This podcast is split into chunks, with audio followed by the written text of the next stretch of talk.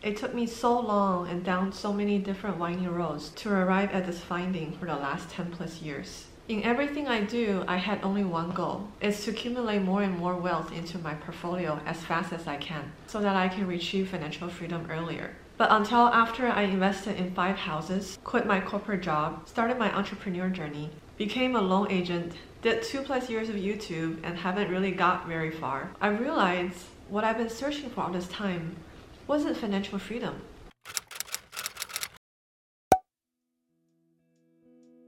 You think I'll be waiting until the end of the video to tell you the real answer? No, I was just gonna give it to you now. It's actually security. That's what I fundamentally wanted. To reach financial freedom is just one way to give me security towards my finances. Once financial freedom status is reached, my passive income will cover 100% of my annual expenses. I no longer have to care how much my boss or my coworkers like me or hate. I will be fine because they can fire me or lay me off anytime. I won't have a problem keeping my current living quality. What I've been searching for is this financial security. Diving deeper down this route, I realized that the reason why we want 100% financial security will allow me to not be afraid of other people's dissatisfaction in me. A more easily understood way to put it is, I'm afraid people don't like me. I'm afraid to be disliked. I've read a lot of books and articles and tried to search why this is. I found that it traces all the way back to our childhood. When we were a baby and younger age, we do not have the capabilities to make a living and pay for our own life choices. We had only one boss to please, and that will be our parents. Maybe a lot of you in my age group also have similar experience. When we were younger, our parents were not our only boss because there were the whole family trying to raise us. In China, I was born in a time where the government only allowed one child policy. So I don't have any siblings. I do have a half sister because my dad had to remarry or my dad chose to remarry. From age 0 to 10, I had more than four bosses to please. There is my mom, my dad, my grandma, my grandpa, my aunts from mom's side, my aunts from dad's side. After my dad remarried, I also have to please my stepmom. So you see, there was a lot for me to juggle around when I was at a little age. If you compare that to a work environment, imagine you have that many stakeholders and boss. You don't want to work there. Lucky thing is, my boss that I reported to for most of the years under age 10 was my grandma and grandpa. They were the best boss I had in this world for any job I've had because they come in with a preconditioned love for me. So I was already liked and loved by them. It was much easier for me to meet their expectations. They also don't have much expectations for me. They just want me to go to school, get a good grade. That's all. Between my age 10 to 20, we had a reorg in our family. So I was brought over by my mom to America. So all of a sudden, uh, I got a new boss. Just like a reorg in real life, you don't even know when it's coming or who is your new boss and one day you got an email and an invitation to, to do this transition. The only difference is I didn't get that email or invitation. It's more of my mom come to China and be like, you're my jurisdiction, so I'm gonna take you over to America and live with me. So ever since I moved to America around the year 2000, I've got my new boss, my mom, and she's a whole different animal. I won't go into it too deep because there's mom and child conflict kind of exists a lot in Asian families, or maybe in all families, but typical Asian parents have their problems with the child-parent relationship. But what I'm trying to summarize here is I have to learn how to observe people very well. In Chinese, it's called 察言观色. Basically, it's to observe the person's facial emotions, tones in their voice, to decide how to best interact with them. The penalties for guessing wrong or, or being disliked by my boss is getting yelled at very loudly or just have a physical physical penalty those still cause kind of a PTSD to me, even till today. Over the years, as I grow older, my skills in pleasing others has grown and developed. I had to meet new people in life because eventually I have real boss in real work, such as my first job was working at a Japanese restaurant. So I had to learn my manager at a Japanese restaurant to see how are they like, to observe them and do things that will please them. And that's very different from how to please my boss at my first internship at Panasonic, which is full of engineers and engineer manager. It requires very different ways of pleasing them. Uh, uh, it's kind of like how you train a dog. You have to teach them behaviors and give them positive encouragements. So instead of getting teach me behaviors, I learn behaviors to try to please my my customer, my boss, so that I will get a treat if I do it right, such as getting a bonus or salary bump. But do I naturally enjoy pleasing others? I'm no longer sure. I'm already 31 years old and I feel like observing people and then try to build a good relationship with them, try to do things that please them is already built into my blood. So I'm not even sure if I don't like to please them. I think what I'm worried about is I didn't please them well enough for them to like me enough to want to continue to have a good relationship with me. Just like how I'm going through interviews and I'm really afraid that I didn't guess what my interviewer wanted correctly, so I didn't give her or him what he wanted to hear, and then I will never hear from them again or just get a rejection email. I'll be penalized because I will feel very upset and lose more confidence in myself. That kind of transitioned very well to my other point of why I wanted the financial freedom to derive at financial security. So another point of view of my financial insecurity right now I'm getting is because I'm afraid as I get older and older, I will lose more and more physical ability to make money. So I especially feel this in recent few months because I'm starting a new loan agent career.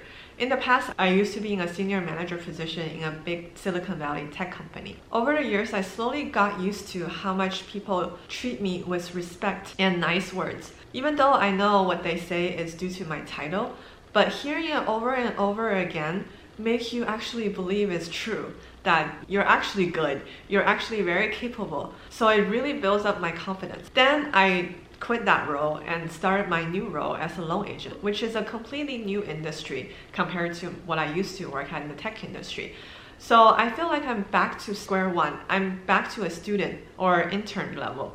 And everything is new to me and I have to learn from the beginning. In the very beginning of my loan agent career, I feel I don't learn as fast as I used to be. And I also don't feel confident in talking to my customers about our loan products. It's not because I don't think what I said is right. It's just I don't have enough confidence that make me feel what I'm saying is the right thing. For example, in my old role as a senior manager, even when I'm unsure about a topic, even if I hear about it for the first time, but for example, I'm in a setting where I'm in a meeting with a lot of people, including my manager and their managers. Because I've got a solid, good reputation in the organization, and I know that my teams, my manager, my manager's manager, they all know me and we have a history. So I feel very confident to say my point of views or to ask questions um, because I know they won't think negatively about me. But in the loan industry, when I'm talking to my customer, especially the first few customers. Even though I know the information of what I'm sharing is correct, but I don't feel very confident talking about it. It's just because I haven't got any recognitions or confirmation from other people to tell me I'm doing a good job. My customer can actually tell that I'm not confident, and that will cause me to lose the customer. So, thinking backwards, and I recheck the material I com- communicated with them, there wasn't any mistake. It's just I don't have confidence.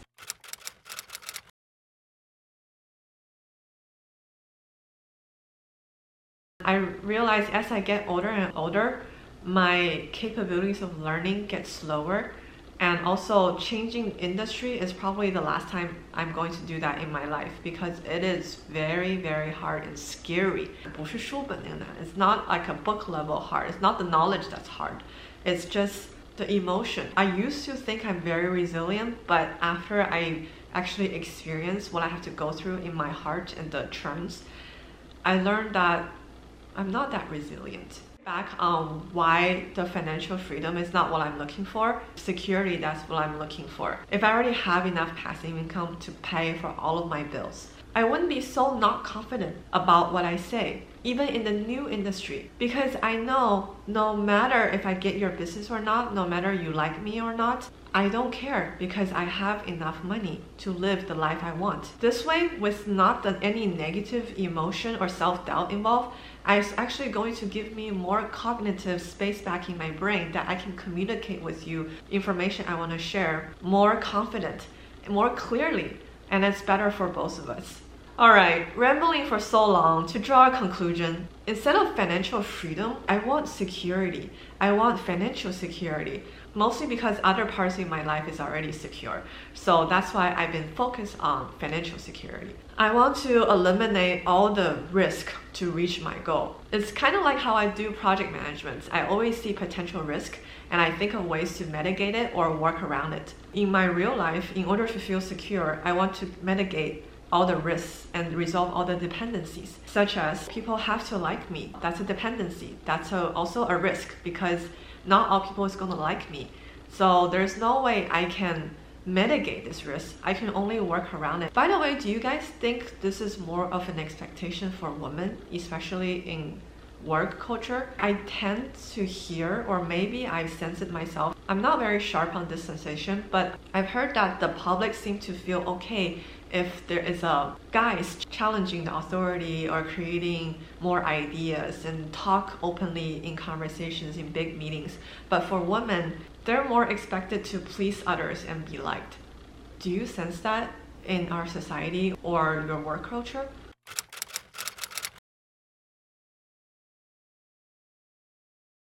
Number two reason on why I must reach financial security or financial freedom is because I'm afraid my capabilities to make money will deteriorate over the years.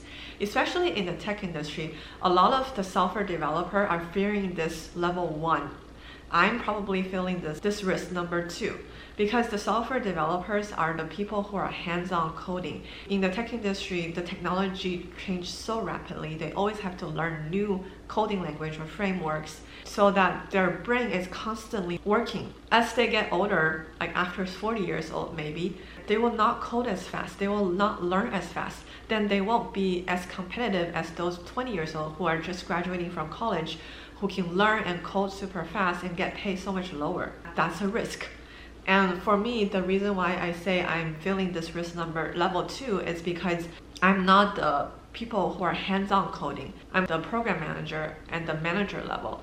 What I'm worried about is my capabilities to handle so many projects and actions that need to happen in parallel. It is actually a very demanding job we have working my role in the tech industry. I often have to juggle between at least five to 10 projects.